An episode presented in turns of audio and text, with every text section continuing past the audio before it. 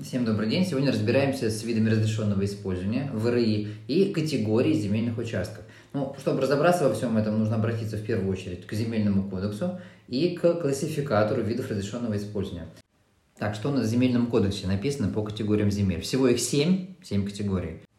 Это земли сельскохозяйственного назначения, земли населенных пунктов, земли промышленности, земли особо охраняемых территорий, земли лесного фонда, земли водного фонда и земли запаса. Ну, естественно, в гражданском обороте участвуют первые три категории – сельхозка, населенные пункты и промышленности. Категория земель – это укрупненная классификация целевого использования земельных участков. Для того, чтобы понять, как именно можно использовать земельный участок, и введена а, более детализированная классификация участка. Это и есть вид разрешенного использования. Все возможные виды разрешенного использования, как я говорил, они приведены в классификаторе. Классификатор а, так называется классификатор видов разрешенного использования. Он утвержден приказом Росреестра 2020 года. На основании этого классификатора муниципалитеты устанавливают для каждой территориальной зоны основные виды разрешенного использования. Вспомогательные разрешенные виды использования и условно разрешенные.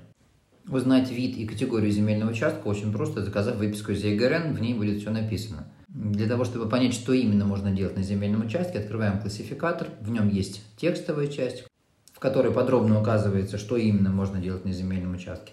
Каждому виду разрешенного использования присвоен свой код. Выбрать необходимый именно вам вид разрешенного использования земельного участка очень важно, а, потому что от ВРИ зависит кадастровая стоимость, а за нецелевое использование земельного участка предусмотрен штраф. В отношении одного земельного участка могут быть установлены один или несколько основных условно разрешенных или вспомогательных видов разрешенного использования, поэтому выбрать, как правило, есть из чего.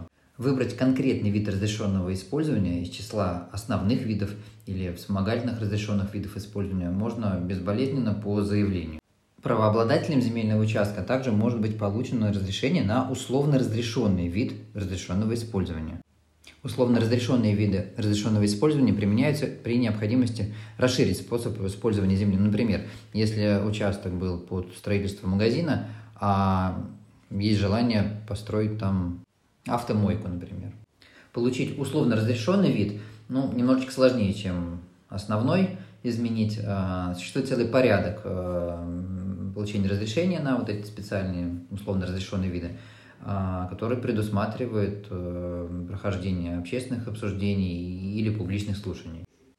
В общем, если совсем просто и своими словами, если а, вид разрешенного использования существующий, который в ЕГРН зарегистрирован, он не совсем тот, который вы бы хотели, ну, например, он, у вас для размещения гаража вы хотите построить индивидуальный дом, то вам нужно обратиться э, в Росреестр а, с заявлением на изменение вида разрешенного использования. В случае, если вы хотите строить индивидуальный жилой дом, вам нужно изменить ВРИ на один из соответствующих видов. Это может быть непосредственно для индивидуального жилого строительства, для ведения личного подсобного хозяйства, там тоже, кстати, можно строить дом, и для ведения садоводства. На нем тоже допускается строительство индивидуального жилого дома.